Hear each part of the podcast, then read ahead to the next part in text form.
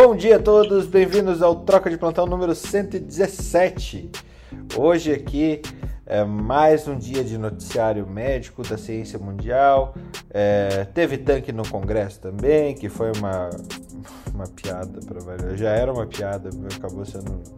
Não é nem piada, é vergonhoso. The Banana Republic is here. Né?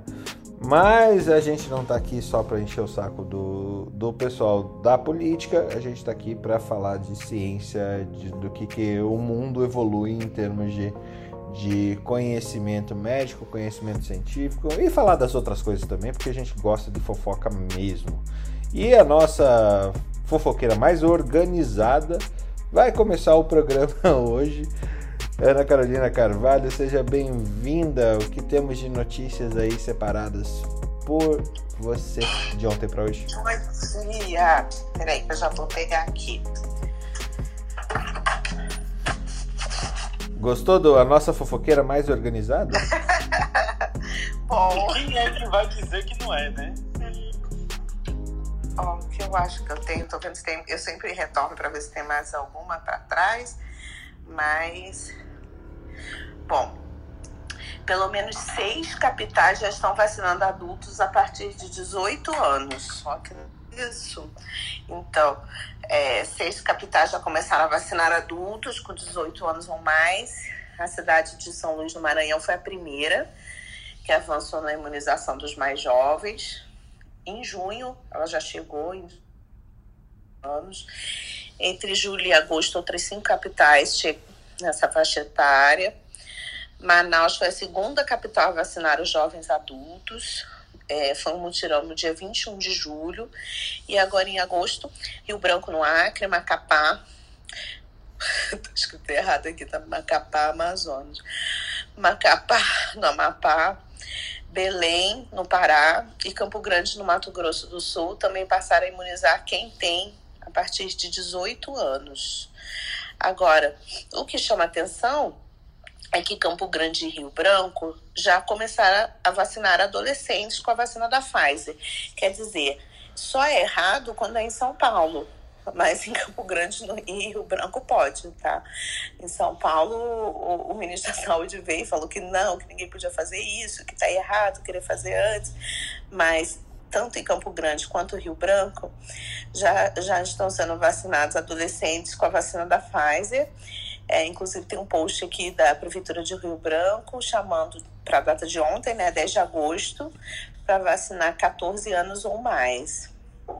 Então, é, enquanto isso, é, no Rio de Janeiro, a Prefeitura suspendeu a aplicação da primeira dose por falta de doses. Nossa organização aqui no Brasil. E o que chama atenção é que, por exemplo, em outros estados, a capital não avançou na vacinação dos jovens adultos, mas nas cidades do interior, sim. Então, em São Paulo, na capital, ainda estão sendo vacinados adultos com 24 anos. Mas em alguns municípios, como Santos e São Bernardo do Campo, o, a vacinação já está em pessoas a partir de 18 anos. Deixa eu ver a próxima. Vocês querem falar alguma coisa disso, não? Hum... Vocês nem estão aí, né? Acho... Não, estamos aqui, estamos aqui sim. Ah, tá. Eu falei, estão me ouvindo? Porque depois eu falei, estou falando é... sozinha, talvez. A única coisa que a gente, que, que a gente poderia dizer, assim, essa distribuição do, do, das vacinas do governo, né? Mas tem uma mistura também de, algum, de alguns municípios que estão tentando acelerar idade para usar como mecanismo eleitoral, né? Para dizer claro. que nós fomos a primeira capital a vacinar criança, nós fomos a primeira capital a vacinar as pessoas que não têm braço esquerdo, né? A gente tem isso, infelizmente, é, o que, é que tem acontecido? Eles estão pegando as sobras de algumas vacinações de pessoas que não foram nos grupos anteriores, né? E em vez de promover uma busca ativa ou de oferecer oportunidade para buscar essas pessoas para vacinação, como acontece em outros países, eles aceleram a idade para baixo para poder usar de gatilho eleitoral no futuro. Né? Agora, Sim. lógico que a gente quer que todo mundo se vacine, lógico que a gente sabe que nós temos uma adesão vacinal muito melhor do que de outros países com relação ao desejo populacional em querer se vacinar, até pelas experiências anteriores. Mas não dá para esquecer que infelizmente, tem uma questão eleitoral por trás, é uma questão política, e há sim, isso é notório, é, situações específicas de, de, que você tem favorecimento XYZ. Então, é muita coisa envolvida aí nesse, nesse processo. Infelizmente, né? Em vez de a gente estar tá buscando soluções, a gente consegue ainda politizar mais o já conturbado sistema vacinal político do país. Sim. Agora, uma coisa interessante, Ana, só para servir de gatilho, é, enquanto a gente fala de, de diminuir idade, o Chile hoje anuncia vacinação para pessoas acima de 55 anos e de profissionais da área de saúde com a terceira dose. Então, a gente está atrasado, né? lembrando que 75, 80% da população já recebeu a primeira dose e 90% das doses são Coronavac. É, e a terceira, a terceira dose lá o que é? Pfizer, Felipe? Não, é, é assim, chefe. Acima de 55 anos vai ser vai ser com. Deixa eu, deixa eu pegar aqui o texto para não falar. Eu acho que é a terceira dose da Coronavac mesmo. Acima de. Eu vi que a maioria vai ser Coronavac. É diferente da Alemanha. É. Na, na Alemanha, acima de 55 anos vai ser AstraZeneca, quem tomou AstraZeneca, e vai ser Pfizer, qualquer outra vacina que você tenha tomado, se for menor do que 55 anos. E eu vi esse protocolo também, se eu não me engano, no Uruguai. Quem tomou é, AstraZeneca, que tiver mais do que 55 anos, vai ser AstraZeneca, e menos do que isso vai ser Pfizer. Então já começa a ter protocolos de uso de terceira dose com escolha de vacina específica, a, de, a depender da primeira dose, de, de qual foi a primeira vacina e a depender da idade também. Eu vou mandar os artigos aqui no, no Telegram. No Telegram? Telegram. Não, é, eu achei importante, Ana, desculpa ter interrompido, Não, mas achei importante integrar essa notícia da, quando a gente corre para a segunda dose com essa história porque a gente já vem falando da terceira dose, né? A gente já vem falando da terceira dose e tem um político no Brasil que vem falando da terceira dose há muito tempo também, que é o Romeu Zema de, de Minas Gerais. Ele, ele foi um, um, um, defensor da terceira dose já há algum tempo, já fala em uma necessidade de se programar com relação a isso. E, engraçado, né? Minas não está no, no top 5 aí do, do, de vacinação é, Mas vai voltar a ter torcida no estádio. Vai ser o primeiro. É, Distrito Federal e Minas Gerais agora vão ser a primeira, o primeiro estado a liberar torcida no estádio. Ai, Senhor, ajude-nos. Porque ó, tem mais uma notícia aqui, essa vem direto da África. É, as autoridades de saúde da Guiné confirmaram o primeiro caso de Marburg na África Ocidental. Ai, Jesus, eu não tô dando conta se chegar Eita, isso. Marburg. É, se chegar. Esse, o mundo marca o que mata mais rápido. que horror. Eu, Daqui eu pra chegar. Se chegar isso, eu largo infectologia, eu largo, tô, tô dando conta mais de vírus, não, tudo junto. Então, para quem não conhece, é também uma doença hemorrágica, da, é similar ao ebola, tá? É uma doença altamente contagiosa. Ai, gente, tá de chorar. Mas e... a, a letalidade dele é, é altíssima, né, Ana? Oi, não ouvi. A letalidade é muito sim, alta, né? Sim, o bom sim. de doenças letais é que elas não se propagam, né? Elas matam é, todo mata... mundo antes de, de, de ir para frente. É, pode... é, vamos esperar que o vírus não mute, né? Mas então, ela é transmitida às pessoas por morcegos frugívoros, que são comedores de frutas, e se espalha entre humanos por meio da transmissão de fluidos corporais. Esses casos são raros, mas o último grande surto foi em Angola em 2005. Claro que é incomparável com o Covid, né? É, é muito mais reduzido, mas foram cerca de 200 pessoas nesse surto em Angola. É, se ela ficar contida, não tem, realmente não vai representar um grande problema para a humanidade como um todo. É claro triste o que está acontecendo ali, mas incomparável com o número de mortes por Covid. Agora vamos rezar para não, não se espalhar, né? Parece que o sistema de vigilância epidemiológica ativo no local, porque ele já tem é, treinamento para lidar com ebola, então eles estão conseguindo usar o mesmo sistema para contenção, para fazer barreira, é, investigação de contactantes. Parece que desse paciente conseguiram rastrear 146 contactantes e que estão sendo monitorados. Tem, trans, tem transmissão entre humanos, Marburg? Tem, tem. Tem, tem por fluido. Marburg é, é, bem, é bem agressivo. É assim como ebola, não, não tem 90% de mortalidade, mas é mais de 50%. É bem, é bem, é uma clínica hemorrágica importante. Imagina, agora, imagina, pessoal, quantos marcos a gente tem na, na, na, na África e em países pobres que a gente que eu falo marbo, que eu quero dizer é doenças virais letais que a gente não tem nem conhecimento. Né? Simplesmente o povo morre e você nem sabe. Teve um surto de Marburg nos anos 90 que uma vila inteira foi morta e só encontraram os corpos. Achavam que era ebola, quando foram ver era, era Marburg. Olha isso. Mas a, a diretora da OMS para a África é, elogiou o estado de alerta, a ação rápida e investigativa dos profissionais de saúde da Guiné e disse que o vírus tem potencial para se espalhar por toda a parte. Ai, Deus proteja que ela esteja errada.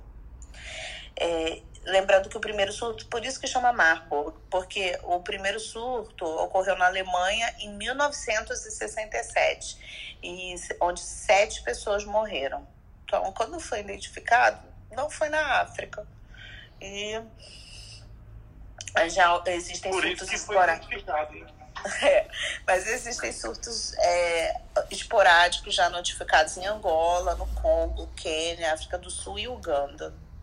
Vamos rezar aqui pelo bem da humanidade. Caramba, é um vírus que tem em todos os morcegos da África, né? Pois é. Um negócio que. Já teve suspeita de Marburg na Bolívia. Já teve suspeita de surto de Marburg na, na Bolívia, mas que depois não se não se confirmou, mas não se confirmou não foi porque fizeram testes, não. É porque não fizeram teste. Uma faleceu, não fez teste e ficou por isso mesmo. Os seus infectos de Global Health, você sabe se morcegos são, são migrantes, que nem pássaros, assim, ou eles não, ficam confinados? Eles migram, mas pássaro, assim, de atravessar e tal.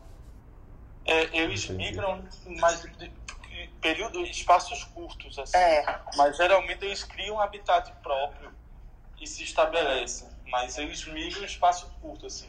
Sim. Eu posso até ver aqui com. Eu tenho uma farmacovigilância aqui de cego por causa da raiva aqui no estado. Posso perguntar a eles como é que é o funcionamento aqui. É, pergunta quilômetros eles conseguem. Se eles são Agora... fundistas ou não, né? Saindo das é. Olimpíadas. É. Magiares. Agora, gente, aí agora mudando totalmente de assunto, eu vi um negócio que eu achei muito legal, muito maneiro. Não sei se vocês viram. Vocês viram que tem um carro agora? Não sei se isso vai ser verdade, mas a ideia é interessante no mínimo. Um carro que chama Cryptocar. É, a empresa criou um modelo, essa Espíritos, que é um carro que é capaz de minerar criptomoedas. Vocês viram isso? É, então, eles falaram o seguinte: eu vou falar para vocês que uma coisa que me incomoda é o fato que a gente tem o carro, mas ele fica a maior parte do tempo parado na garagem, né? Não sei quantas horas vocês usam por dia, mas aqui em São José, que não tem muito trânsito, se eu usar duas horas por dia, eu estou usando muito. Então, a gente leva 15 minutos para num lugar, 15 para voltar e pronto, e o carro fica na garagem, né? Então, essa empresa é uma empresa canadense eles desenvolveram um carro elétrico e eles dizem que ele é capaz de minerar criptomoeda enquanto ele estiver parado. Só, só vai ser lançado em 2023. Aí vai usar a plataforma Nebula, né, para minerar e gerenciar criptomoedas. E ele vem com uma placa de vídeo, um carregador solar, vai ser carregado com energia solar. E segundo a empresa, esse veículo vai render por mês 350 dólares, 1.821 reais aos proprietários. Olha isso. Que legal, um carro. Não é? Um carro autopagável. É, só que assim, é, bom, e aí o preço lá nos Estados Unidos, não, na, no Canadá, vai a partir de 19.995, mas aqui está em dólar americano, 19.995 dólares, que seria equivalente a 104 mil reais, e um modelo mais, é, nossa senhora, uma diferença gigante. É, o modelo mais a, a, a de luxo vai para 149 mil dólares, então de 19 mil para 149 mil, e, e que equivaleria a 775 mil não, isso aqui tá errado, né? Não sei. 775 mil reais. Então é isso, é isso. Então, é, mesmo com a grande diferença de preço, as versões vão ser equipadas com painéis solares, portas tesoura, aquela porta igual do, do De Volta para o Futuro, do Delore, e a tecnologia de criptomineração. É óbvio que vale mais a pena comprar o mais barato, né, gente? Você vai comprar esse caro, não vai adiantar nada não vai ser os 350 dólares, mas se você comprar o mais barato, pode ser que comece a fazer alguma diferença.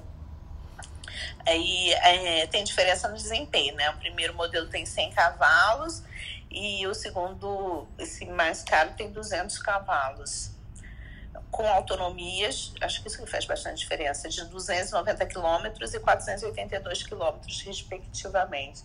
Mas eu achei uma ideia super legal. Alguém tem que pensar numa maneira de fazer as coisas gerarem dinheiro quando elas estão paradas, né? Que estão dando prejuízo para a gente. Então, é, a economia é, compartilhamento vem para isso, né? Para que a gente não fique gastando e pagando quando a gente não está usando uma coisa. Mas eu achei uma ideia interessante. Não sei se isso nem se isso vai ser viável, se vai acontecer, se esse carro realmente vai ser lançado. Mas achei que é uma tentativa de fazer alguma coisa para que o bem produza algum, algum retorno enquanto ele não não está sendo usado. Essas eram as notícias de hoje. Muito bom, muito bom. É... Bom, vamos lá. Alex, obrigado, Ana. Alex, temos notícias? Tá acordando ainda? Tá meio em off? Já tá pronto para noticiar? Gente, vocês estão conseguindo me escutar porque eu não escuto mais ninguém. Eu, de novo, falando no microfone ah, fechado. Tá. Alex, tá temos notícias? Tá, tá, tá pronto para falar? Quer esperar? Passo pro Felipe? Oi, Fernando. Eu acho que hoje nada de muito especial. Estou acompanhando aqui a evolução dos casos mesmo, é, por conta das, uh, desse período aí de, de pessoas já mais vacinadas, cobertura. Fico olhando um pouco o que outros países estão fazendo para engajar as pessoas. Achei interessante a medida, por exemplo, é, lembra que a gente tinha falado lá sobre a Áustria e eu não sei se a Alemanha também tinha adotado os aquelas três regrinhas, né, para as pessoas participarem de eventos, né, uhum. bares e tudo mais, baladas, ter pelo menos um dos três Gs, né, ou seja, tá vacinado ou teste teste de PCR ou teste rápido, que lembra, em alguns países isso é gratuito, né, não para para com indicação clínica, mas mesmo para assintomáticos, né? Hoje no Brasil a gente tem acesso a isso apenas de forma, é, forma paga, né?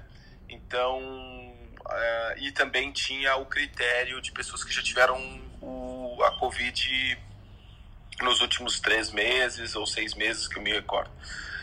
A regra de já ter tido Covid cai, eles estão aplicando agora somente as regras de PCR de vacina e talvez eles passem é, uma medida até de estimular mais a vacinação, deixar de ter o PCR é, ou testes rápidos gratuitos, né?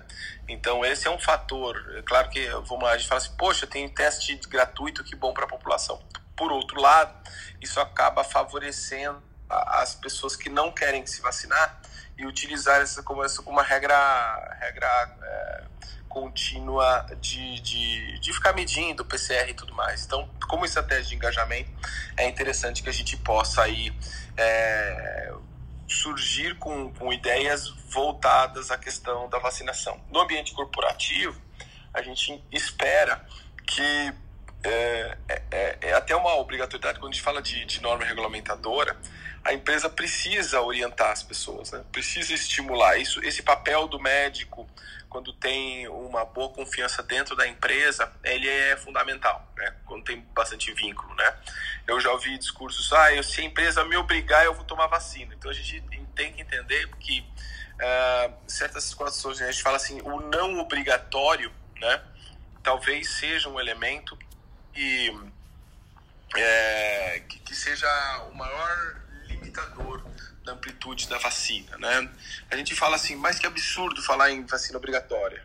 Lembrando para vocês que as vacinas, é, do calendário vacinal infantil, ele é obrigatório. O trabalhador precisa, por exemplo, hoje apresentar, hoje não, há dezenas de anos, a carteirinha atualizada do filho no momento da admissão, né, até uma faixa etária. Ou seja, você não consegue é, entrar no trabalho se não tiver lá com a carteirinha do seu filho, ele imunizado com essas vacinas. Em tese, trabalhar de forma formal no Brasil é obrigatório a vacina das crianças, né? E a gente obriga para os outros, mas não é, fica se sente invadido quando a gente é, é, quer ser obrigado. tem, falo, não, tem uma ideia, Alex. Tem uma ideia. Que tal assim, falar, olha, a gente tira o teu plano de saúde se você não for vacinado. É, se pudesse, né? Se pudesse tirar, talvez seria uma estratégia. Às vezes é uma questão de. Por isso que se discute muito essa questão da, de, de ser compulsório a vacina, né? Para quem está aí no mercado formal. Eu estou trazendo uma discussão, é claro que é um ponto de vista muito complexo, né? Existem pessoas que é, ainda não se sentem seguro ou é claro que eu, eu, na minha opinião eu acho que não tomar a vacina é um pouco egoísta porque a vacina no, o objetivo não é individual né? o objetivo é, é coletivo também né para a gente precisar acabar com a pandemia né e eu tenho receio eu vejo que tá, os casos estão caindo mas na minha realidade eu, eu vi eu sempre eu sempre tenho uma reação um pouquinho como a gente controla muito de perto, né? Eu vi de novo, subiu um pouco os casos, né? É, de Covid, eu não sei se como vai ser esse resultado, aí o Felipe talvez pode ajudar, com relação à questão das escolas. A gente precisa ir para frente, é observar, mitigar o que pode ser mitigado, né? É, estimular as pessoas a tomar vacina, é, que assim, levantar a bunda da cadeira e é, até o posto de saúde tomar vacina. Hoje a gente não tem a opção da vacina chegar até o trabalho. Aí, eu, aí nesse sentido, é um, é um problema. Eu acho que já estamos num momento em que as vacinas dentro do ambiente das empresas já deveriam estar sendo liberadas, né? É, isso permitiria é, uma, uma, uma, condição ainda mais incisiva com relação às vacinas, tá? É, é só, só a minha opinião aí. Não sei se... Não trago notícias, mas trago um pouco de, de, de contexto e opinião aí para vocês hoje. Hum. Sabe que você podia trazer que era bom, Alexandre, se você quiser fazer, se você puder, um resumo de todos os testes disponíveis e a diferença entre eles. Acho que isso era interessante. Olha, eu, eu tenho alguns é, dos, que a gente, do que, dos que a gente realiza, né? Uh, mas eu posso trazer os outros que eu não tenho maior, maior vivência, né? Do que a gente tem, né? Mas eu posso trazer sim, posso trazer para amanhã para vocês, assim, consolidado, porque aí a gente tá falando de saliva, a gente tá Acho falando... que ia ser bem legal. Sim, é. E por que, que ele pega todas as cepas, tudo isso a gente pode trazer para amanhã para vocês. Muito bom, muito bom. É, Felipe Prohasca. Prohasca, Prohasca, Prohasca. O que o senhor quiser. Não, eu quero notícias. Ah, vamos lá. Você sabe quem nasceu hoje? há 200 anos atrás. Quem? Um cara, um cara super conhecido na 25 de março. Cheng. Luiz Vitão. Também conhecido na França, eu não tenho o francês do. Do Alex. Alexandre, Louis Vuitton. É, é igual meu, meu francês, né, Felipe? Não, por isso que eu já falei Luiz Vitão pro senhor entender. Entendeu? não foi por outro motivo, não. Pois é, há 200 anos atrás, a gente achava que eu achava que era um estilista vivo. Meu grau de ignorância é fantástico em moda. É, pois ele, se ele não estiver vivo com 200 anos, ele é, fez um negócio de mala em Paris, aos 16 anos de idade, quando chegou em Paris, sem um tostão no bolso, costurava malas e lançou um império, né? Você sabe, o Fernando, eu me lembrei foi de uma história. Eu fui para Milão, fiquei no, no hospital lá em Milão por um período. E aí eu, como todo matuto, vai pro quadrilátero de ouro, né?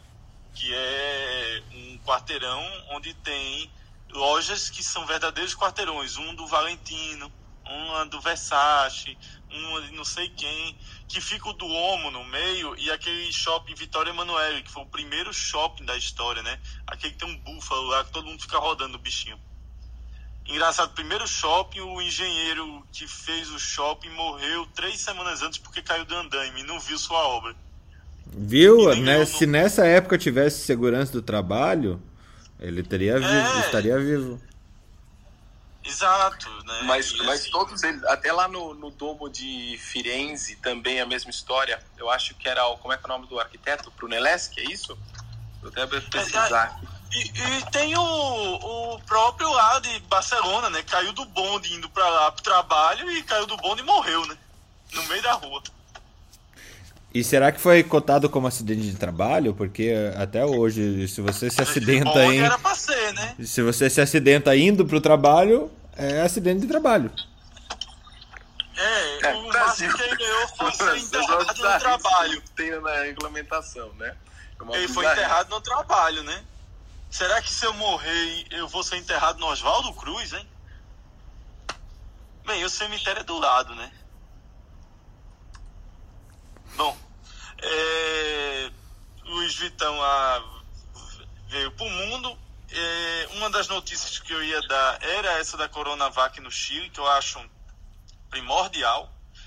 A gente já vem batendo nessa tecla, vem ganhando força e agora vem a prática, né? Outra notícia: Cuba enfrenta caos em hospitais até falta de seringa a melhor medicina do mundo e sofrendo, apesar de ter vacinado a, a sua população com sua vacina própria, o caos hospitalar é notório e evidente, né?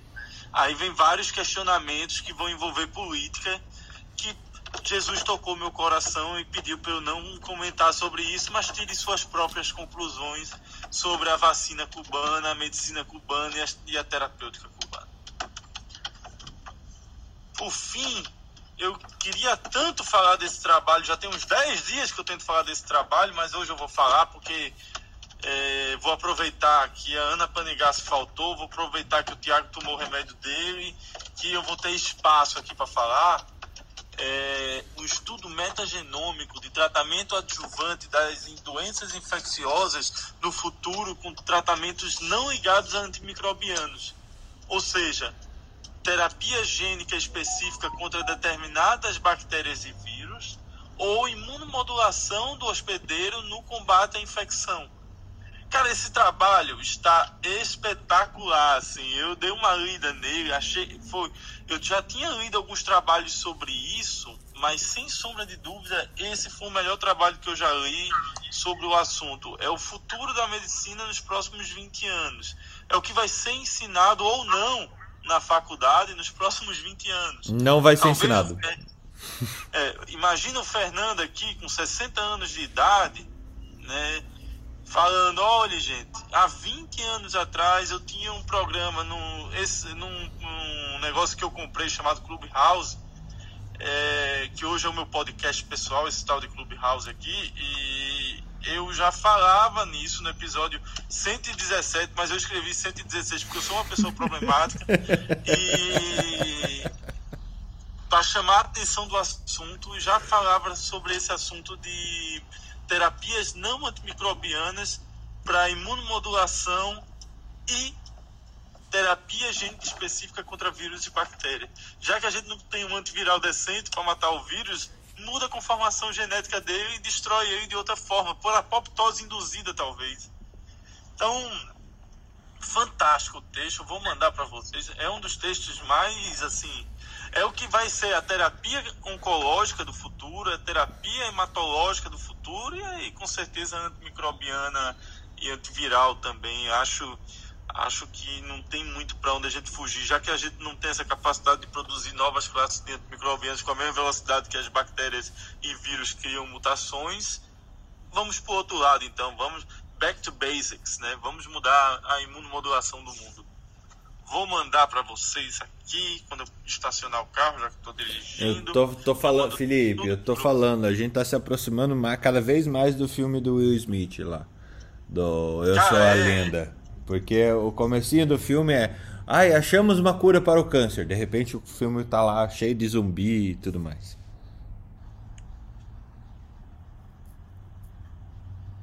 Tomara que a gente tenha um pastor alemão, né? O... É Marley, né? Não, não é Marley. Não, Marley é o. Não, o, o, nome é. Não, acho que é. O nome é em homenagem ao Bob Marley também. Era uma, era, era uma, era uma pastora. Uh, era uma pastora, mas eu acho que o nome era Marley. A Mariane quer subir e opinar. Mariane, levanta a mão. Que daí eu te puxo Vê se ela já sabe o nome do bichinho. Vou ver aqui no, no, Cara, aquele filme, aquele livro do Sua Lenda é muito bom. É muito bom. É muito bom. Eu gosto muito, eu gosto muito do filme, eu não é li o livro. Eu gosto muito do filme. O livro é muito bom. O livro é muito bom. Ah, o, o Will Smith é muito foda, né, cara? Não foi ele que escreveu o livro, tá? não, mas é, é, verdade, assim, como, a, como ator, o, o Will Smith é, é faz muito. O, o, é feito Tom Hanks. Cara, o Anthony Hopkins e o Tom Hanks, na minha opinião, são aqueles caras que você assiste, é feito a, a das mulheres, tem aquela Meryl Streep, que eu acho, assim, formidável. Dá um papel e deixa com ela, que ela resolve o problema, assim. A Meryl Streep, pra mim, é... Eu me lembro do... A, quando teve aquele O Diabo Veste Prada, com Anne Hathaway, elas fizeram no, na premiação do Oscar, foi uma zona. E ela encarnou a personagem, a Bailey lá, Miranda, Miranda Bailey, né? Não é Bailey, é Bailey. É Miranda Bailey, eu acho. A, a, cachorra, a cachorra do produtor do nosso próximo evento de infecto, de pneumologia e, e de, de pneumointensivismo a cachorra do nosso produtor é chama Miranda, veja só. Por causa do é, filme. A, o, o, cachorrinho lá de casa se chama Getúlio Vargas por causa das, lei, das primeiras leis de autismo. Aí, ah, como Getúlio Vargas é um nome complicado para Letícia, virou GG. Vai lá, Mariane. Bem, minhas notícias eram essas, Fernando. Acho que a Mariane tem, é, queria comentar essa tua notícia última. Ah, explica essas leis aí, quais foram as primeiras leis de autismo, Felipe? Ah, o. Oi. Getúlio Vargas em 30. Opa, Maria. Só. Posso falar rapidinho? Fa Pode, fala fala. que depois o Felipe fala das leis. Eu estou dirigindo também, e eu até vi que está na urgência a doutora Adriana Schelliga, que é uma médica hematologista e oncologista a do INCA, da Oncoclínica, e inclusive ela talvez possa falar um pouquinho, porque já é a segunda vez que vocês falam sobre esse filme, A Lenda, e eh, eu tenho uma opinião que da outra vez que eu tentei falar, acabei não conseguindo, porque eu já estou entrando no trabalho e daqui a pouco eu não consigo mais participar do grupo. E essa questão eu achei genial do... Da, como fazer tipo uma imunomodulação para reagir à infecção. E na hematologia, na oncohematologia, existe um tratamento, não sei se a Adriana vai concordar comigo, mas é assim, surgiu na minha cabeça um paralelo, tipo o que a gente chama de checkpoint, tratamento checkpoint. Você, é, na verdade, é um tratamento onde você destrava o sistema imunológico para agir contra o câncer. E é uma droga bastante interessante, várias terapias estão vindo nesse sentido, onde você esgotou a droga para agir contra o câncer, você já usou tudo, aqueles venenos, né? A quimioterapia nada mais é que um veneno. E agora a medicina oncohematologia, né? E a oncologia, ela está se... É, abriu uma nova opção que é você destravar o sistema imune para ele reagir contra o tumor. Inclusive, somos... É, uma droga que acho que a primeira é o anti-PD1, que é o né? nivolumab. Né? É, e eles fazem... Isso, exatamente. E parece que esse raciocínio que você está trazendo tem algum paralelo com isso. E eu achei bem interessante, porque a gente vai cada vez mais evitar, ou não acho que vai abrir mão, porque é impossível, mas a gente vai começar a lidar com formas conjugadas de lidar com o problema E provavelmente a gente ainda vai ter que usar o antibiótico, porém, fortalecer de certa forma o sistema imune, pelo menos, aí eu achei, não, não você está falando, mas eu, eu fiz esse paralelo, não sei se a Adriana quer participar da discussão. Ô Mariana, perfeito. A gente, sabe, a gente já fez nivolumab para tratar infecção fúngica intratável. Né? A gente fez o nivolumab para poder abrir o ponto de o checkpoint imunológico pulmonar e fez um antifúngico associado para poder tratar é, aspergilose intratável, por exemplo. A gente já teve essa questão aqui. E realmente, a, a os anti-PD1 e anti-PDL1, né, que é do ligante receptor, foram a primeira classe do, das imunomodulações. É, assim, a primeira classe não, mas foi sem sombra de dúvida que teve a maior abertura do sistema imune. Outra que, que a Hemato usa muito são as imunoglobulinas, né? principalmente para os pacientes que fazem uso de antiplasmostário, né? anti-CD19, anti-CD20, anti-CD52 e as anti-interleucinas, por exemplo. E como o produto final tende a ser imunoglobulina, ainda existe hoje em dia subdivisões das imunoglobulinas, né? Você repõe imunoglobulina M, você repõe imunoglobulina de GG1, imunoglobulina que é enriquecida em GG2, onde GG1 é mais relacionada a doenças virais de repetição, deficiência de GG2 mais relacionada a doenças bacterianas de repetição. Então, até essas imunomodulações subespecíficas de GG1, 2, 3 e 4 acaba impactando na escolha e na dose de qual imunoglobulina você vai utilizar, tá? E hoje com os PD1s ainda tem um outro mecanismo, qual é o tratamento para os efeitos colaterais dos anti-PD1s? Corticoide. Por quê? Diminui a imunidade. Então, tem muitas vezes que você, ao tentar alcançar a dose objetiva do anti-PD1, acaba iniciando corticoide e depois você diminui a dose dos dois, até chegar de equilíbrio onde você vai ter o efeito de ação do anti-PD1 e não vai ter tanto efeito é, imunossupressor do corticoide. E aí chega no meio termo onde você tem a terapêutica em andamento e o processo inflamatório sob controle. Tá gastando, hein, Felipe? Adriana, bem-vinda. Só para dizer, eh, Fernando, a Juliana me mandou aqui mensagem. Sam é o nome da cadela do filme. Sam. Oi, Adriana. Sam. Sam. Oi. Oi, Adriana, Samantha. tudo bem? Você está me ouvindo? Sim, agora sim. Nome do, do, nome do episódio de hoje. Bom dia, Mariane, minha amiga, parceira de tantos anos, congressos. E obrigada aí pela, pelo convite. E realmente eu acho que nós somos de uma época que a gente está observando uma mudança inacreditável na terapia oncohematológica. Primeiro que o conhecimento é, do, do, mecanismo de ação de, de, de alguns algumas vias de sinalização no tumor, né? Eu acho que isso foi a primeira coisa que a gente aprendeu, principalmente no, no caso das doenças linfoproliferativas, onde você entendeu melhor os mecanismos de ativa, ativação de receptor de, é, de, células B e toda a cascata downstream, na qual você hoje tem específicas, drogas-alvos para bloquear mecanismos é, de ação da, da proliferação celular, isso é uma coisa que é fantástica. Então, hoje a gente tem esse mecanismo de ação e, obviamente, a, a, a desregular, des, como a Maria falou,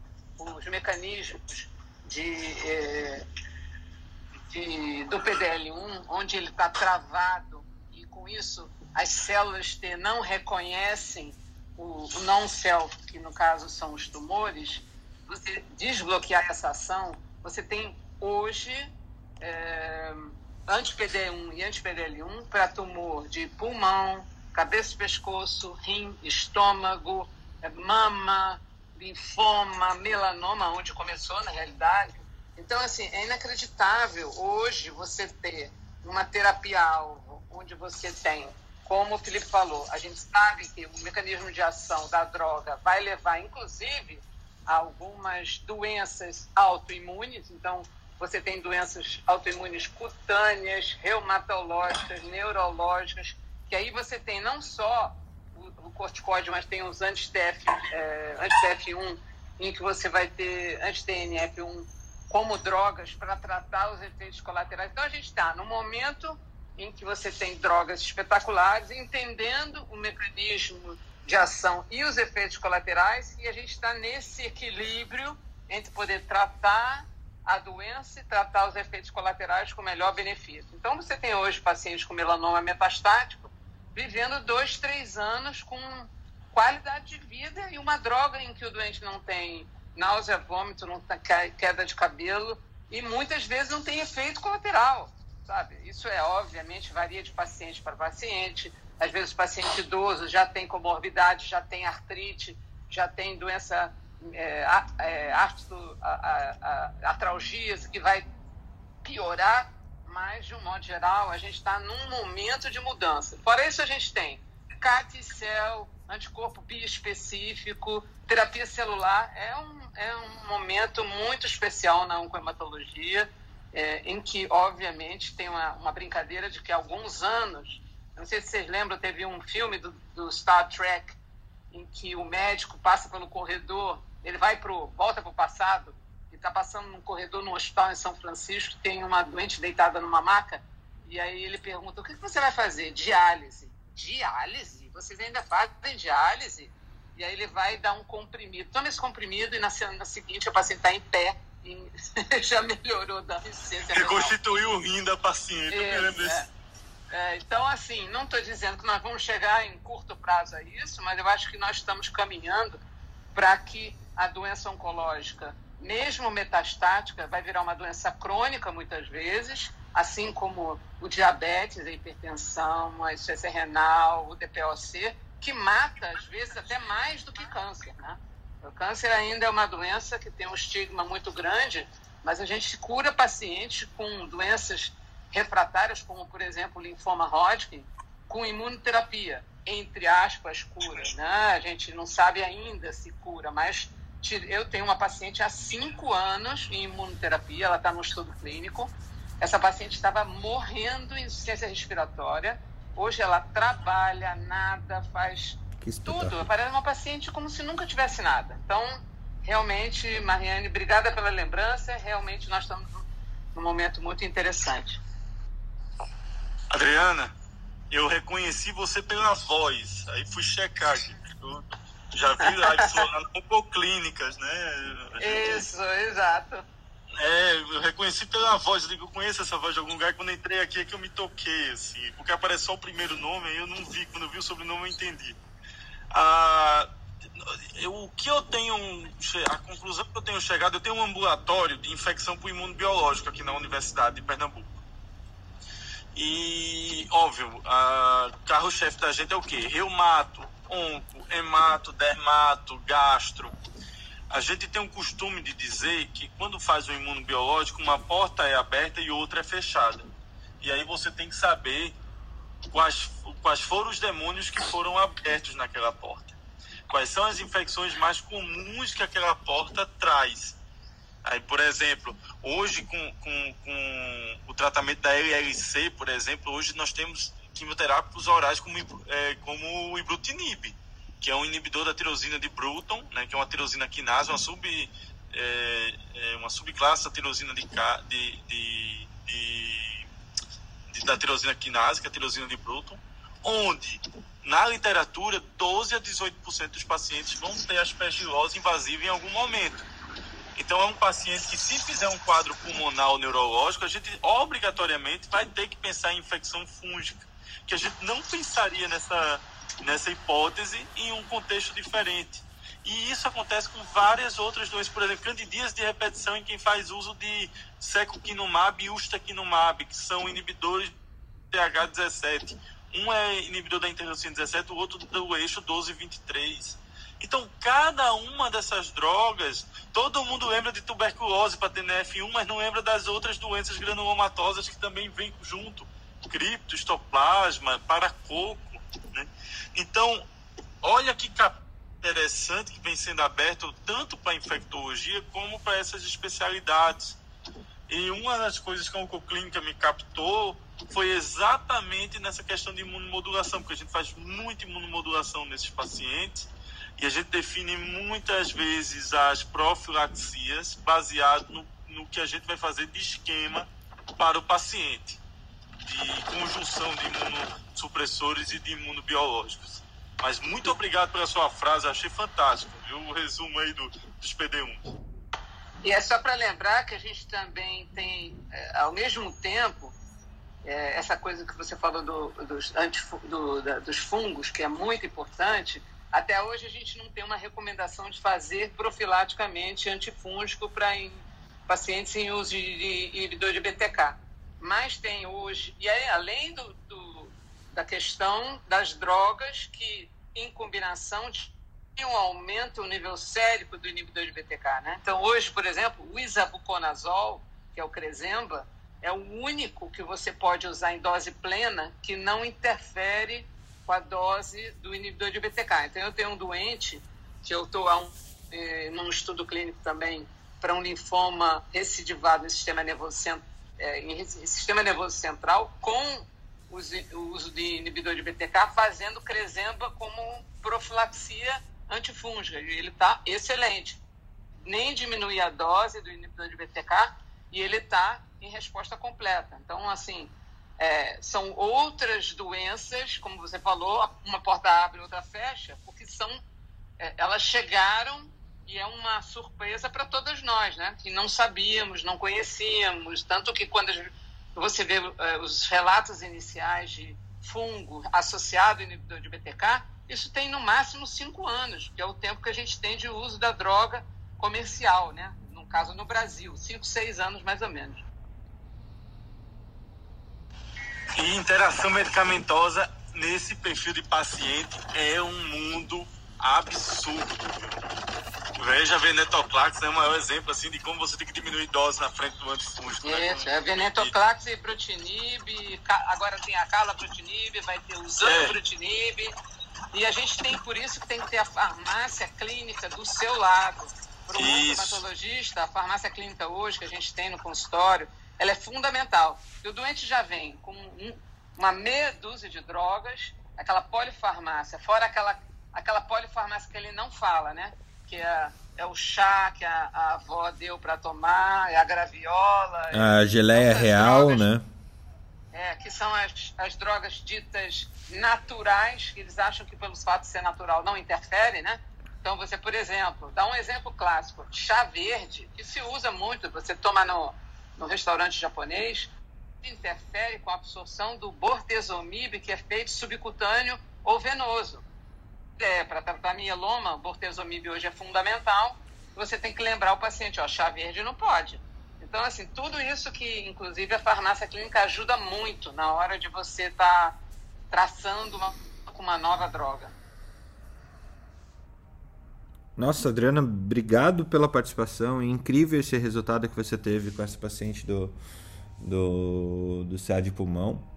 É, e uma. É, realmente, assim, eu já tinha conversado isso com o Felipe, mas é fundamental a gente entrar com, com ações que reexpliquem a imunologia para para 99% dos médicos brasileiros ou até do, do mundo, né? Porque, como o Felipe falou lá atrás, a imunologia ela mudou completamente com essas novas tecnologias que a gente está vendo, né? E ela passa a ser uma, uma área da medicina que tem amplo é, relacionamento ou amplo trato com todas as áreas da medicina, né? É, então, esse revisitar a imunologia é fundamental. É fundamental. A gente está tá promovendo um caminho e com certeza vai ser muito legal de ter você, ter a Mariane, a Mariane, o Felipe, o Jung, a Ana, é, realmente ajudando a construir um, um conhecimento em imunologia que que a gente precisa parar de viver no passado, né? Se você for ver a maioria das escolas médicas ainda, as faculdades de medicina ensina imunologia com, com o mesmo referencial que se tinha há 20 anos atrás. Né? Eu acho que a gente tem que evoluir. Você sabe, Fernando, que a gente, é, lá na residência eu dou, eu faço quatro aulas com os residentes sobre é, uso da, da imunologia aplicada clínica, mostrando como é que funciona o sistema imunológico e exemplificando as doenças que estão dentro daquele eixo. Porque você só vai entender qual é o tratamento se você entender o eixo. Não adianta nada. Se eu ficar falando um monte de letra e um monte de número, eu vou parece locução de campeonato alagoano. SA, CRB, C, Asa de Arapiraca e dizendo as colocações, né? Então você tem que entender. Agora, eu vou dizer uma coisa: imunologia é pau. Mas qual é a grande culpa da imunologia? Primeiro, que a gente teve muito maldade na faculdade. Não foi aplicada à clínica, pode ter certeza. Segundo, é, os livros usam nomenclaturas diferentes para o mesmo receptor. Então, quer um conselho? Escolha um livro, adote ele e só leia por ele. Quando você for para os estudos científicos, esses estudos científicos eles vão citar os nomes diferentes que tem. Então, você consegue ter um entendimento melhor do estudo científico. Graças a Deus, nos últimos anos, vem se unificando os receptores para ter uma única, uma única, é, como é que se diz, uma única nomenclatura, né? Não existir um, um Tolai ter três nomes, não adianta isso, isso não existe, né? Mas a verdade é que o avanço que nós estamos tendo no, na imunologia está criando novas especialidades médicas dentro da infecto, dentro da onquematologia e, e nós temos um, um, muito que crescer nisso, temos muito que discutir e muito que tretar, né? Viva as treta! O Felipe até caiu depois dessa. Você me expulsou? Não. Não. Eu achei que foi. Falhou. Mas, de novo, Próximo. Mariane e Adriana, muito obrigado. Continuem aí conosco. Se quiserem eh, palpitar, trazer fofoca, estamos à disposição para sempre ouvir e aprender mais. Tiago, tua vez. O que, que temos hoje? Atualizou seu Lattes? Ah, minha última atualização foi recente, 2014. eu tava tão feliz com a queda do sistema porque eu atualizei meu Lattes pela primeira vez. eu tenho um currículo as paralelas, dá uma preguiça aquilo ali, mas é importante. O, o legal é que o Thiago é um médico que, que se garante no TikTok, né? Não precisa de Lattes. Não precisa de Verdade. Pra ele é um esporte, né? O TikTok é uma profissão. Não tem aquele cara que quando foi preso ele diz: Eu entrei com mestrado em maconha e saí com doutorado em cocaína, né? É o Thiago. Obrigado.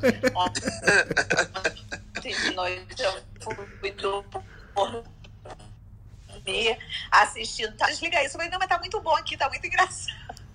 Os rios deles são ótimos no Instagram. Vocês podem assistir aí. Quem não assistiu ainda o Thiago, é muito divertido. Obrigado, né? E, e falar que eu tô ganhando. Né?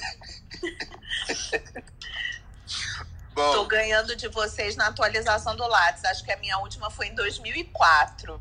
Tô... Nossa! Meu Deus do céu. Aí foi bem, viu?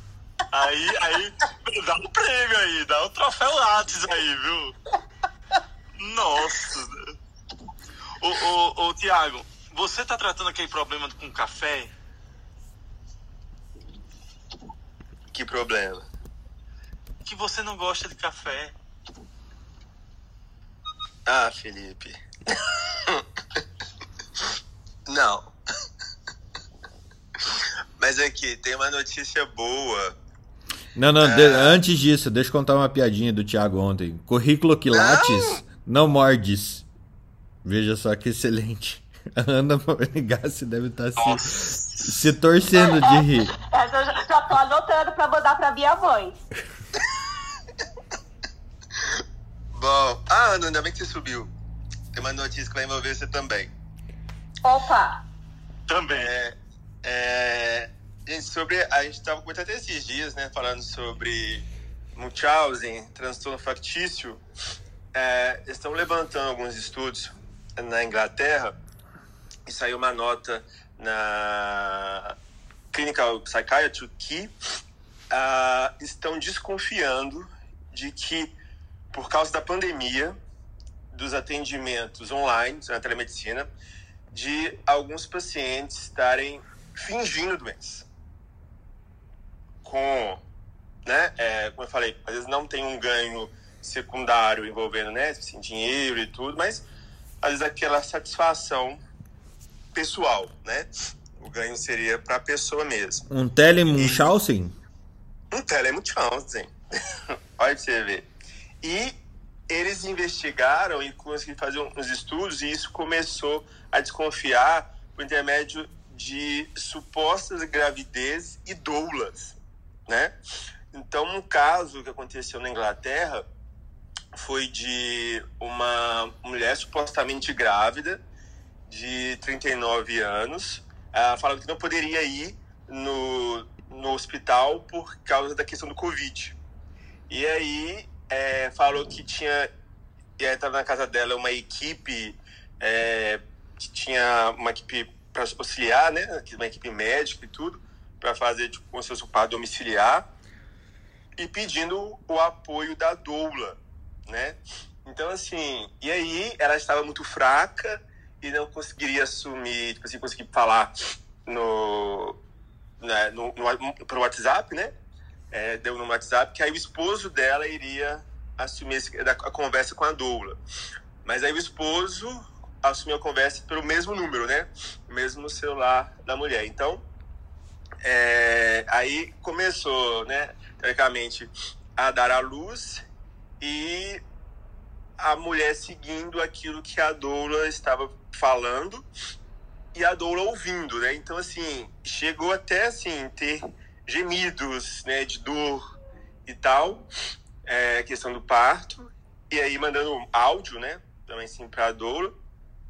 E aí, depois, a, quando supostamente o bebê nasceu, mandou é, áudio do choro do bebê, o choro de um bebê, tá? E depois o suposto esposo da mulher começou a falar que estava tendo hemorragia. E aí a doula ficou desesperada. E, e aí foi assim, esse foi um, um, um caso né, relatado, mas aí a doula achou muito esquisito, começou a fazer algumas indagações, mas começou a ter um conflito de algumas respostas, né? E aí tiveram mais alguns casos que aí acabou sendo investigado, investigados pela pela própria equipe de, de psicologia da, da universidade e acabaram aventando essa possibilidade, né? Então, uh, essa questão do perigo, que é essa questão do Munchausen pela internet, ou traduzido brilhantemente pelo nosso chefe, né? Telemunchausen. Uh, como que... Eu, eu acho que a gente vive, a gente acha que já viu de tudo e a gente descobre que não viu nada, né? Então, eu, acho interessante colocar isso como o caso relatado dessa questão da gravidez e da doula, porque é algo que pode acontecer, né? A, a, a, acho que está começando a crescer mais a questão da doula, né? essa questão no Brasil e tudo, mas é importante que nós que trabalhamos com telemedicina, esquecemos que temos que ter muitas responsabilidades né? Porque a gente medicar, a gente fazer, né, indicar assim, procedimentos é algo que realmente, assim, a gente tem que tomar muito, mas muito cuidado. Obviamente que a gente não tem uma bola de cristal fazer isso, mas aí reforça a questão de estar bem documentado, uma excelente anamnese. No caso da psiquiatria, a gente conta com o apoio de familiares é, não somente por mensagens de texto, né, mas de você ver o familiar, o nome, conversar com ele, porque tudo isso vai nos ajudar a auxiliar o paciente, para a gente não cair em besteiras e poder até né, acabar com a nossa carreira. É porque o que, o que eu ia falar, Thiago, era exatamente isso, que paciente que passa a perna, passa a perna ao vivo. Não, não pense que eu nunca, nunca me passaram a perna, não, que já me passaram, entendeu? Então, assim, eu cê, acho que. Você atendeu a grávida de Taubaté, né, Ana? grávida de Taubaté. Tipo, a gente acha que é assim, o, o, o, a gente acha que é, que é piada, mas acontece, né? Pseudociese, essa coisa que a gente. E geralmente a gente vê aonde? No pronto-socorro, porque é, o que a gente tem que ter em mente que é o, a paciente vai uh, tentar manipular a, vi, a via mais fácil. Então, se tem telemedicina, ela vai tentar fazer por telemedicina. Ela vai no PS, ela não vai no consultório porque ela sabe que no PS o médico está com pressa, tá, tá, tem outras coisas para fazer, então é, um, é uma paciente, é, geralmente o médico não conhece a paciente, porque tinha as figurinhas carimbadas nossa lá que a gente já sabia, ah, essa aí já é de. A gente já, já sabia, o enfermeiro já sabia o que fazer com ela, entendeu? Então, é, pensar que esses casos existem e que a gente tem que. É, porque, assim, existe ao vivo, existe na telemedicina, existe em todo lugar. Não é porque é telemedicina, entendeu? Mas, como o Thiago falou, a gente tem que se proteger e, e, pensar que essas coisas podem acontecer e criar mecanismos para a gente poder atender o dar o melhor, porque é uma a, essa paciente precisa de atendimento e atenção, né? Não é porque é uma pseudociese que você vai, ah, não, então tchau, pode ir embora, tchau. Não, não, óbvio que você vai atender essa paciente, você precisa dar um seguimento para ela. Mas como o Thiago disse, a gente também tem que se proteger do nosso lado, né? Porque gente. a obstetra tem várias histórias para contar. Só, só, desculpa interromper, é só para contar a história do Barão de Munchausen, que chegou aqui no meu privado, o que é Munchausen, né? O que seria o Munchausen. E aí, o contextualizador mor poderia nos contar, Fernando. Eu? Eu não lembro é, da história você do que Barão tem um conhecimento de cultura inútil como eu, contextualiza com a realidade e torna narrativa. É não, eu, tenho, eu, tenho coisa, eu, tenho, eu tenho um jeito mais fácil. Você, pessoa que não é cringe, você assistiu aquele filme Big Fish? É, Peixe, é, grande? Peixe Grande e suas histórias. E suas Pronto. histórias? Então, é mais ou menos isso. Só que o, o Barão de Munchausen, ele é um personagem... Uh, não sei se vocês já leram o livro, eu li. É muito legal era um cara que era bom de contar história. Ele contava cada paia e você acredita na paia dele porque o cara é bom. Paia. Entendeu? Paia. Olha a paulista é, na Irlanda falando paia. O cara é bom, entendeu? então, é, é, o cara é bom.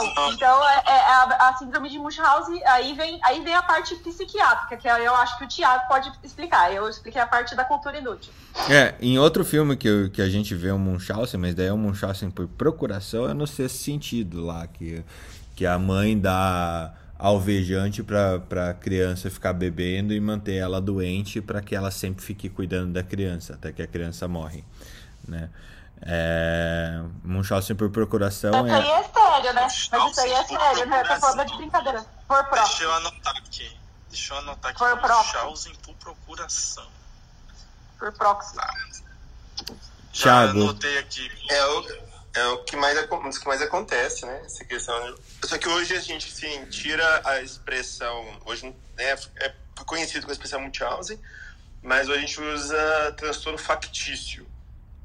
Ah, esse é o transtorno factício normal, onde a pessoa é, é, acontece com ela mesma, e o factício por procuração, quando acontece numa outra pessoa. Né? Por exemplo, igual você falou, da mãe em um filho, um esposa, né? No, no, no, e afins, né? Mas é basicamente, basicamente isso, Ana, né? É, parece um, uma pessoa, uma né? um barão que é, contava diferentes histórias de seus feitos e tudo de um modo exagerado, né? Meio fantasioso.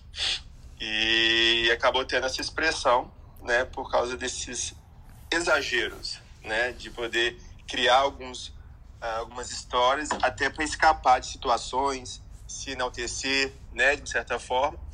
E acaba sendo um, entre aspas, né? Um mentiroso inveterado, mas não por culpa da pessoa, mas acabou sendo um, um transtorno psiquiátrico, né? Então não acabou sendo proposital. Quando a gente pensa em mutiose, né, dá a sensação de assim, ah, a pessoa está fazendo isso porque quer. Não é simulação é uma doença que a pessoa acaba tendo. É. O, tipo assim, Palmeiras, o, o, título mundial e quatro títulos brasileiros do Palmeiras é um transtorno. Olha o que você vai falar agora. Presta atenção. É um transtorno devagar, difícil. devagar. O que, que você vai falar agora? Porque o. Veja, Mas em 51, vamos lá. O fato de. Vou dar um exemplo. Eles O criaram fato um eu fato, né? futebol Na, na minha rua. O fato de eu ter um time de futebol na minha rua. O Liverpool não veio jogar. Eu sou campeão mundial? É, não, não, tem uma. tem- não- é- é- factício. Isso é um transtorno factício? Eu tenho, eu tenho uma pergunta pra te fazer. Tem puta que pariu em Recife? Nossa, que, que, que, que, Puta que pariu em Recife? que carinho que vocês estão Olha, tem um hoje, gente. bocado, viu? Tem um bocado, viu? Vai ter que editar isso aí. Não, assim, gente, A Ana tá falando daquele dispositivo nos veículos que você é que você segura. É, é. Que eu penduro o terno aqui. A- Aqui no Mas, Paraná, olha, aqui no sul isso- chama puta merda, não é puta que pariu. É puta merda no Paraná? É puta merda. Até isso tem variação local, né? Local Eu nem regional. conheço isso. O que, que é isso? É, É um negocinho Aquela- que tem aqui no topo do carro que você fica segurando e gritando quando a pessoa tá dirigindo. Você fala que é tipo uma, Aquela alça, Ana, aquela uma alça. alça, uma alça, isso. No Ah, teto. Pronto, aqui o puto que pariu. aqui é uma no, puta que pariu aquilo. Aqui na, É aqui o nome na, oficial. É o nome oficial no manual do carro. Se você procurar no manual do carro, tá. É. Com variações regionais, com variações regionais. Aí em Curitiba é puta merda, hein? Mas aqui em Pernambuco é puta que pariu também. Fernando, eu posso continuar a notícia que o Felipe atrapalhou? Pode, sim. transtorno fictício, vai, factício. Não, só, só deixa eu complementar. Um outro caso de transtorno factício é colocar tanque nos três poderes enquanto você tá vo- votando voto impresso. É mais ou menos isso. O Lata Velha? Agora, agora vai ter que editar. Agora vai ter que editar o podcast. Senão não vou buscar o CIA aí em casa, Fernando. Diz que o Fernando atrapalhou, Tiago. A tua notícia agora diz. Diz. Não, mas o chefe é chefe, a gente tem que respeitar, né? Ah, canalha. Tá. Mas, gente, isso que o Fernando falou, eu fiquei meio assim também. Eu falei, que vergonha isso, gente. Agora o mundo inteiro sabe que a gente tem um tanque só. Qualquer um pode vir aqui e falar, Não, "Você eu quer também acho negócio?" vergonhoso essa questão dos títulos, você dizer que tem um título e não tem, entendeu? Eu também acho isso mega vergonhoso. Vai lá, vai lá, Thiago. Mas eu tô, dando, eu tô dando graças a Deus que meu marido não viu em noticiário nenhum isso, sabia? Então eu tô dando graças a Deus que eu acho que não tá bombando aqui, pelo menos, entendeu? Porque eu perguntei pra ele, você viu os tanques de guerra? Ele falou, não, não vi nada. Eu falei, ai, graças a Deus, nem tá Imagine, a a Irlanda invade o Brasil. Do- é, cinco irlandeses conseguem conquistar o Brasil. E o Brasil inteiro, do tamanho que é, fazer um negócio com um tanque, gente. Fala a verdade. Eu vi, eu vi, no jornal falando que ia levar os tanques pro Lata Velha do Luciano Huck. É, um Celta blindado contra aquele tanque ganha, bicho. Mas uma notícia interessante que saiu, que depois a gente pode até discutir, isso também envolve o Alexander, é sobre a questão da segurança do médico em seu trabalho. Então, saiu aqui no Code Psychiatry que ah, tem que ser vistas eh, formas de proteção do médico, principalmente em às vezes profissões que podem oferecer riscos, né? A minha, claro, entra, né? Mas também tem a questão às vezes do médico do trabalho, né? Essa questão da, de perícias e vários outros que muitas das vezes não tem nem estrutura no local de trabalho para poder pedir socorro. Achei isso muito interessante. Você não tem nem estrutura, nem às vezes quem recorrer para pedir socorro em caso de uma real ajuda naquele momento, somente quando se atende pessoas, né? Às vezes com algum transtorno psiquiátrico ou pessoas ah, maldosas por si só, né? Que não não são não tem transtorno psiquiátrico, uso abusivo de substâncias e dentre outros que podem oferecer riscos ao médico em tratamentos ah, ou né, questões envolvendo ambulatório. Já ouviu algo semelhante, Alexander? Ah, bastante, Thiago, bastante, tá? É, eu já sofri é, ameaça, né? E foi logo nos primeiros dias de médico, tá? que eu atendi um trabalhador, um trabalhador não, uma pessoa era no pronto-socorro, era médico, ainda não era é, médico do trabalho, não atuava ainda. ainda. Quer dizer, já, logo de cara, no primeiro mês, também fui trabalhar como examinador. Eu fui trabalhar num posto de saúde e eu fui atender um, uma pessoa, um rapaz que estava com o dedo é, infeccionado por uma lesão que ele teve, que não tratou. Eu falei, ó, oh, eu vou mandar você para lá para o hospital para você fazer uma radiografia para a gente ver como é que tá essa situação aí por dentro. E aí ele falou, você tá ficando louco. Ele pegou a longarina que tinha no corredor e tacou. Você consegue imaginar o cara pegar e tacar para frente?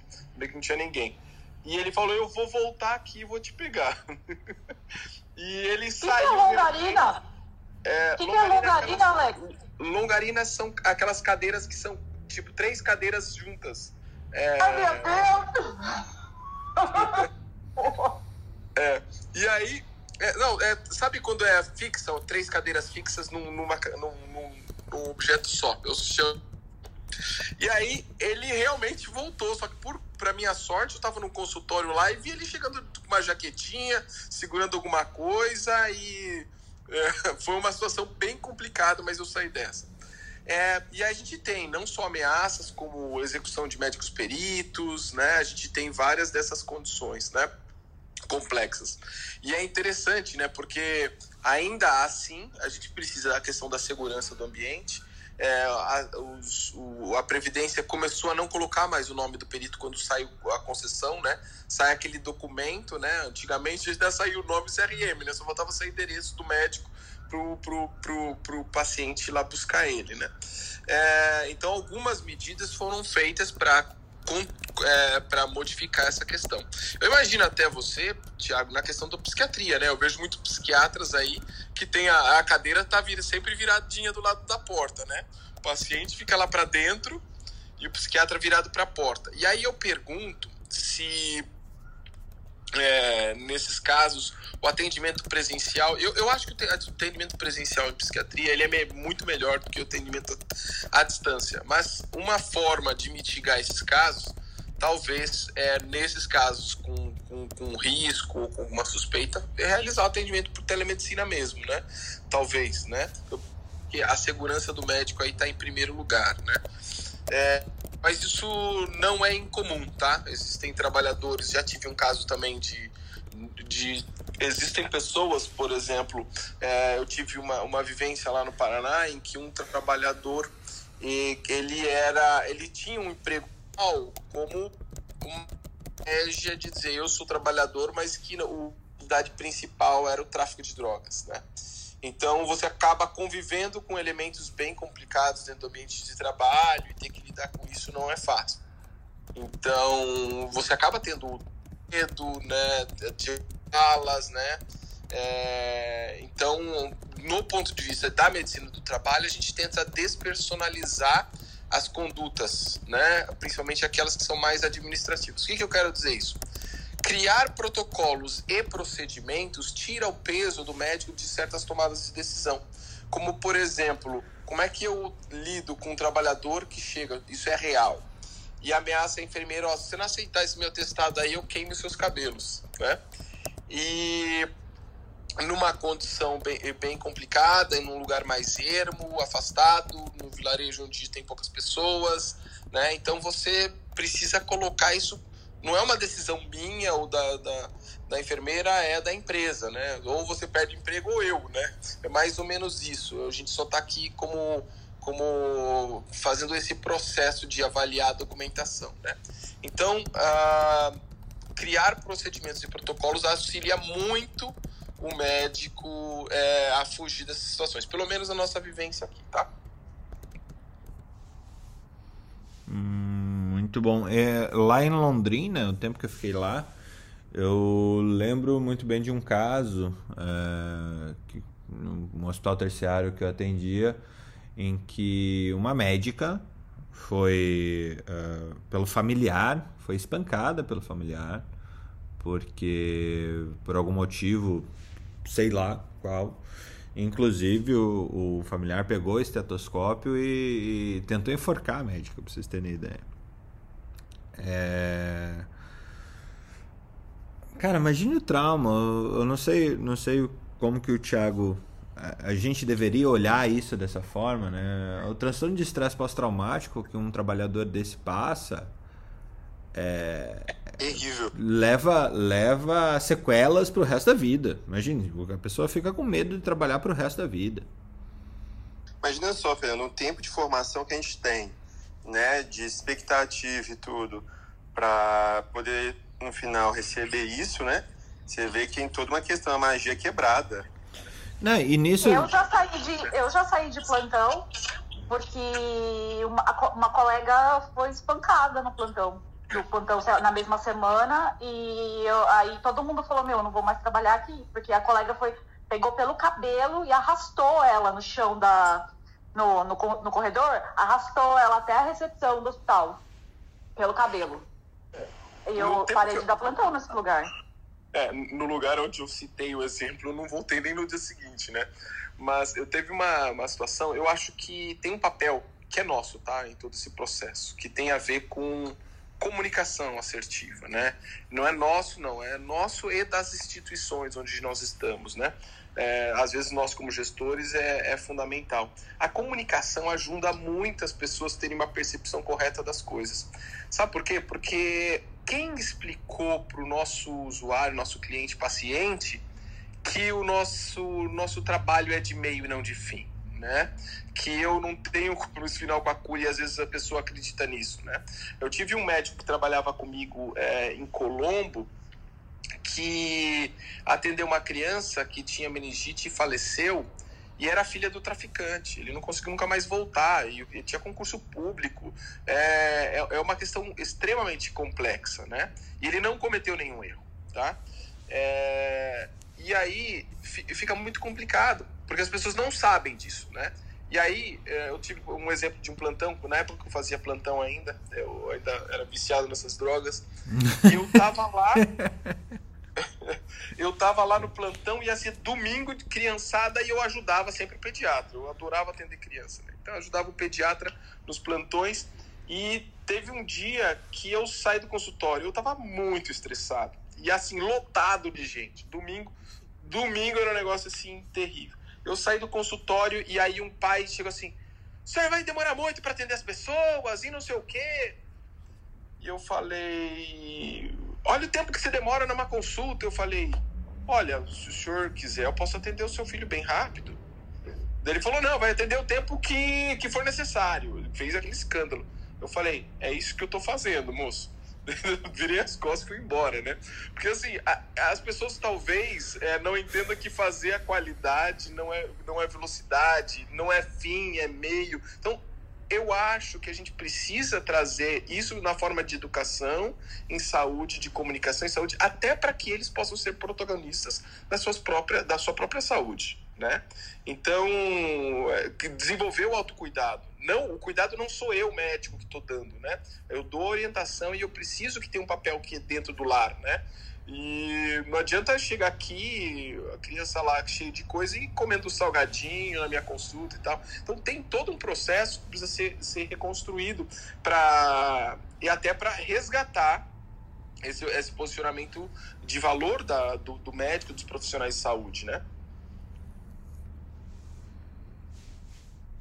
É, eu acho que precisa de um trabalho muito, muito, muito forte é, para isso né, para que a gente pudesse é, pudesse ter esse esse resgate do valor, mas é infelizmente eu não vejo isso acontecendo com no, no futuro próximo com alguma qualidade. Né? A gente busca por aqui aos poucos, um a um, é, trazer esse, esse olhar, mas é, é realmente bastante difícil, sendo que qualquer profissão, como a medicina, o direito e as engenharias, elas estão em xeque hoje, porque é, simplesmente o mundo virou de outra forma, né? Então, é isso. Bom, eu vou dar minhas notícias aqui. É, como eu falei ali, ó, Budas Unidas, sorimbolos e aerossóis. Tem esses pelo menos três estudos é, que eu queria trazer. Esse da Budas Unida inalável é, melhora o tempo para recuperação do Covid-19 nas pessoas que tiveram é, estão em alto risco de complicação é, na comunidade. Isso aqui foi um estudo publicado na, na Lanceta, no The Lancet. É, eu vou logo mais eu coloco ali no, no, nosso grupo de Telegram. Se você não está no nosso grupo de Telegram, pede, manda um aviãozinho para qualquer um de nós aqui, a gente passa o link para vocês.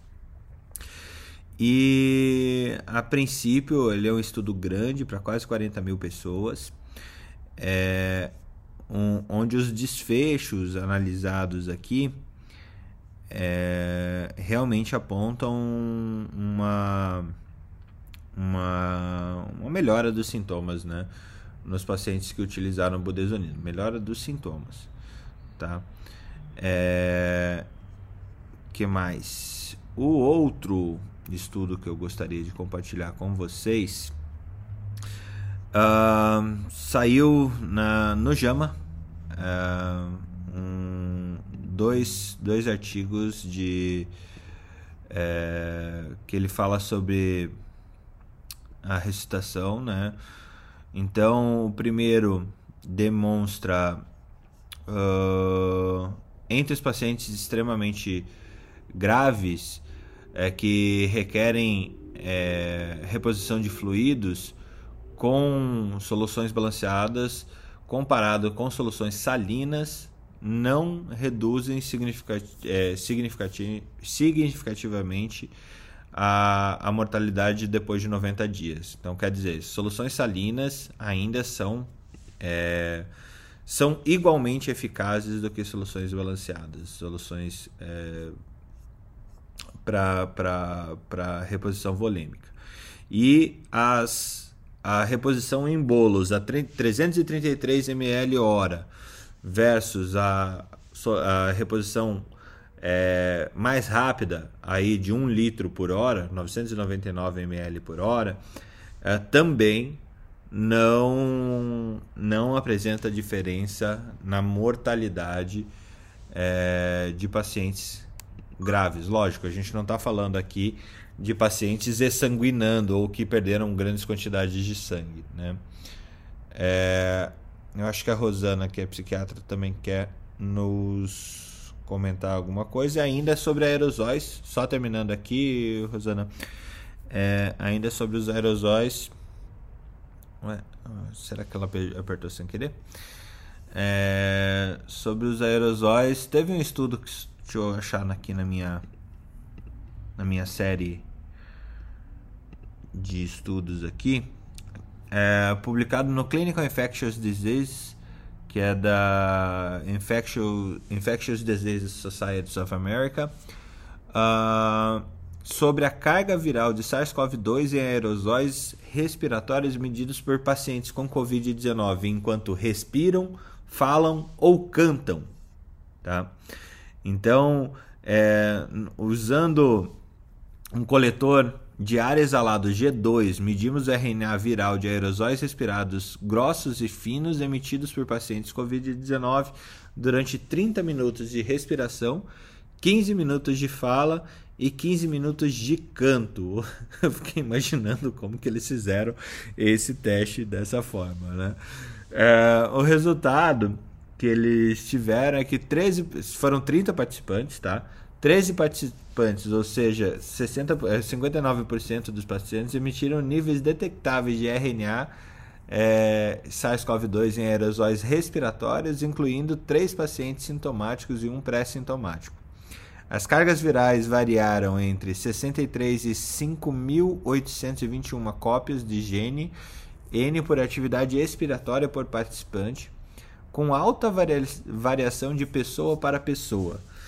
Pacientes no início da doença eram mais propensos a emitir RNA detectável. Dois participantes da amostra, no terceiro dia da doença, foram responsáveis por 52% da carga viral total. No geral, 94% das cópias de RNA do SARS-CoV-2 foram emitidas por falar e cantar, Curiosamente, sete participantes emitiram mais vírus falando do que cantando. E no geral, os aerosóis finos constitui 85% da carga viral detectada em nosso estudo. As culturas de É, vírus foram você negativas. Ficou sabendo, Fernando? Teve um caso no interior da Inglaterra, por isso que eles acho que estão fazendo esse tipo de estudo. Foi um coral que estava se apresentando. E o coral tinha acho que 70 pessoas e 50 pegaram Covid numa apresentação. E a partir daí, foi aí, a partir daí que teve o realmente lockdown aqui na, na- no Reino Unido, né? Por causa dessa, desse, desse coral. E aí eles aí que começou esse negócio, ah, com certeza cantar, e eram aqueles coral de, de igreja, sabe? Que, "Ah", que grita mesmo. E aí imagina, né, o tanto de. Como é que é o coral, Ana? não- Eita, por favor. Como é que é o coral. Ana? Como é que é o coral que eu gostei aí?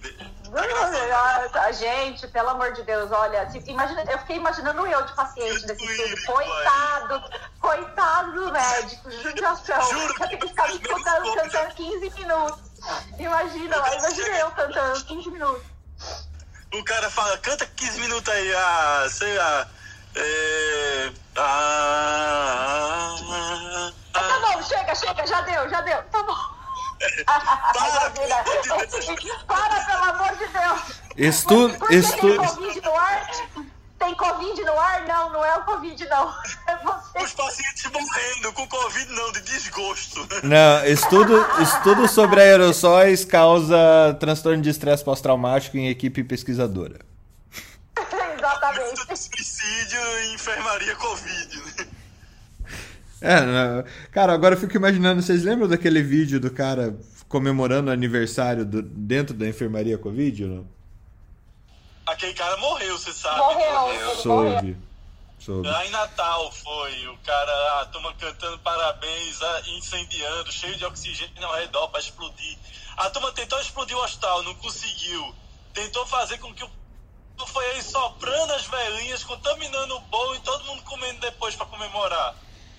Meu Deus do céu. Cara, eu- quando Então, eu vi você- aquilo. Você que tá embaixo que desenha bem, se vocês quiserem desenhar o Felipe e o Fernando em cima de uma girafa, correndo, e eles estão cantando parabéns ao mesmo tempo, e tem um bolo. Então, se você pudesse fazer um desenho desse e mandar pra gente pelo Telegram, a gente agradece. Mas por que a minha girafa, tadinha tá da girafa? customizada. A minha customizada, por favor. Isso, isso, por favor. Pra- deixa a minha imaginação. Transforme a minha imaginação em realidade. Cara, a girafa virou o animal símbolo do troca de plantão depois de outro. Também, ó, também acho, de girafa. Vai ser a capivara, a girafa. Eu quero procurar. Porra, tem a capivara também. Eu vou- É eu vou procurar um vídeo. Não, e hoje foram os morcegos, né? A gente tá bem veterinário ultimamente. Eu vou, qualquer dia eu vou contar pra vocês a história do Concobar. Aí eu- o Concobar é a gaivota que morou com a gente. Depois eu conto pra vocês a história. A gaivota que morou com vocês. Pois é, é, olha, aqui, meu filho, é um zoológico. A gaivota, a gaivota morou com a gente. Depois eu conto pra vocês a história. Chama Concobar a gaivota. Depois eu conto a história. Minha nossa. Tá, fiquei curioso, não vou mentir. Amanhã o nome do troca de plantão, Cocobar. Eu, eu pensando em Cocobar era o nome de uma casa de farra, né? Cocobar. Mais alguma notícia? Messias, Mariane e Ana, que não falaram ainda de notícias do dia.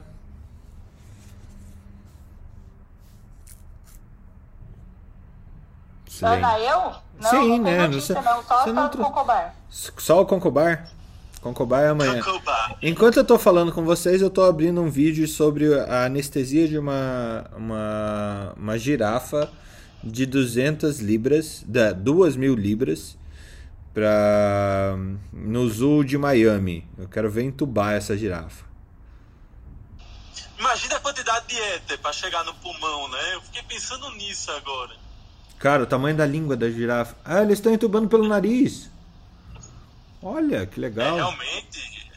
Mas aí continua indo lá pra baixo, né? Tá, qual é o tamanho da mangueira aí? Cara, é basicamente uma mangueira. É, tem que ser, né? Você sabe, Fernando? Caraca, um- cara, eles estão verticalizando o pescoço da girafa, cara. Cara, tu, tu, tu tá. Locução de intubação de girafa. Meu Eu Deus do céu, isso. cara. O cara tá Depois sou eu que viajo. Depois sou eu que viajo. quando tiver saturando 100%, gol! Minha nossa Caramba, deixa eu contar uma história, Fernando. Ah. Uma vez eu era estudante de medicina é, e. Você sabe, estudante. Peraí, peraí, peraí, peraí, os caras. Os caras passaram um bunge pra, pra um, um fio guia pra poder colocar. Foi do pescoço, cara! Você quer dizer que a é fácil? Gente, chama o Messias. O, o Messias é o melhor escritor de imagens que eu conheço. Eu- eu- eu- eu eu vou ver se. O Fernando só faz rir, eu não tô entendendo porra nenhuma. Não, é sério, os caras passaram um bunge pra poder, pra poder entubar a girafa, cara. E o, o- o- É, agora eles vão passar um sangue stock em Blackmore. Atenção! Não, mas é, o sangue está em Blackmore, imagina o tamanho das duas mangueiras, né? Porque o esôfago ia, ia- só não vai ter que ser pelo nariz, né? Coitado do cara que fica bombando. Imagina o cara com a bombinha de bicicleta bombando pra inflar o sangue Tem que ser compressor de carro, né? E até chegar no pulmão. Gente, vocês precisam ver esse vídeo. Vocês precisam ver esse vídeo. Sabe o coiote do. O coiote do. Fiquei imaginando o coiote do Papaléguas in- inflando a- o sangue stock Blackmore. Não, imagina você fazendo a, pouco a pouco com a girafa, né? Chega, sopra. Cara, o que é que eu tava falando Meu antes de ser brutalmente, essa, ah, brutalmente paralisado pela girafa? Ah, cara, ô, sério, uma intubação de uma girafa é um evento, né? Cara, deve ser, né? Mas imagina. Imagina o pós-operatório de um leão. Já você faz o favor de, de dividir esse vídeo com os coleguinhas, né, Fernando? Por favor, né? pós-operatório- de um leão, você deixa ele em 8 horas em jejum e depois tem que alimentar. Imagina, porque você alimenta com o quê? Geralmente com estudante com nota menor, né? Vai ali pro leão, por quê? Você vai entender. Tá lá no Telegram o, o vídeo da Pronto, girafa, gente. ver o danado da- do vídeo da girafa. Não, eu tava dizendo que assim, uma vez, eu, estudante de medicina, ganhei um bode. Chegou lá, doutor, o... eu trouxe um presente pro senhor, mas não deixaram entrar. Eu, como assim não deixaram entrar? Tá lá fora. Quando eu saio, o bode pulando. Ah! Ah! Eu digo, caraca, o que, que eu vou fazer com um bode vivo? Que isso? Aí o que é que eu fiz? Eu fiz o que, me, o que a faculdade me ensinou. Nunca faça isso, tá bom? Peguei um vidro de tio Pental, peguei uma veia no bode botei o vidro inteiro. Pá! O bode bem. Pronto, matei o bode de falência respiratória, né? Acho que foi a primeira vez que eu fiz uma paliação, assim. Aí, matei o bode. Aí jogo o bode na mala do carro e vou pra cá. E entro no elevador com o bode, né, de cabeça para baixo na minha mão, todo mundo olhando, né, tudo bem. Chego em casa, deixo o bode na área de serviço e digo, ó, vê como é que prepara esse negócio aí, que eu não tenho a menor ideia, vai ter que... Qual é o gosto de tio Pental, Felipe? Não, melhor ver agora. De repente começa a menina que trabalha lá em casa, começa a gritar, ah, o bode acordou. o bode acordou e não tinha, não tinha parado, filha da puta, tava vivo ainda. Aí ela acordou, acordou num ambiente estranho, com uma pessoa estranha, ficou lá pulando dentro da casa. E, é, é, é, aí tive que matar o bode. Mas comeram. Lógico que a gente comeu. Temperado com tio Pental. Olha, deu uma. de- é, bode com tio Pental deixou, a- deixa a pessoa tão zen, tão se- serena, tão tranquila. Ninguém convulsionou por um mês. Ai, ai. Messias, depois queremos ouvir a sua narração do, da intubação da, da girafa, viu? Ai, ai. Gente, foi divertidíssimo o programa hoje. Mariane. Eu tô te falando, cara. Cara, bicho, que porra é essa? Eu queria agradecer a Mariane e a Adriana realmente por terem participado de, de forma fenomenal do nosso programa hoje. Foi muito, muito, muito bom. Subam sempre, Mariane e Adriana, que já não tá mais aqui. Mas é, foi excelente mesmo essa, essa discussão sobre imunoterapia que a gente teve. Para variar um pouco, mais um programa é, gigante. Vocês são gigante. É muito legal, legal o que a gente faz aqui na Troca de Plantão. Número 117, viu, Felipe? Para de colocar o título errado no, nos programas. É, e amanhã Para tem mais. Um é uma PVC. Puta que pariu. tamanho desse negócio. Isso parece que a gente tem PVC da Tigre, que não tem vazamento e nem tem retorno, né? Pra não ter Você viu o tamanho do tubo, cara? Viu o tamanho do tubo? Caralho, bicho!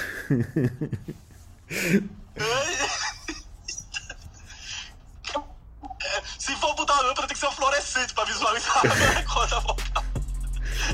a Não, pensei, imagine fazer um, um. Tem um guia! Tem um guia pra entubar girafa, gente. Imagine fazer um, um, um ecocardio transesofágico aí. Vai tratar endocardite direto, nem a pau que eu faço ecocardio. Trata endocardite essa porra. Não, mas queria fazer endocardite. Não vai fazer. É, é endocardite, acabou. Aceite. É endocardite, não vai fazer um ecocardio transesofágico aqui. Cara, não. Sinceramente, eu achava que complicado era botar um estente na carótida. Um cacete, complicado é botar o. Minha nossa, isso aí, viu? Fenomenal, né? Fenomenal. Fenomenal. Eu ganhei meu dia vendo intubação de uma girafa. Beijo pra vocês, até amanhã, gente.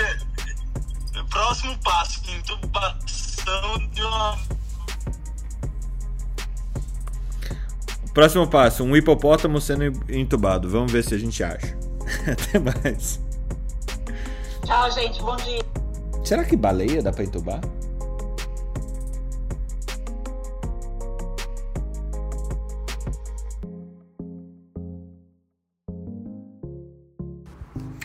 Academia Médica.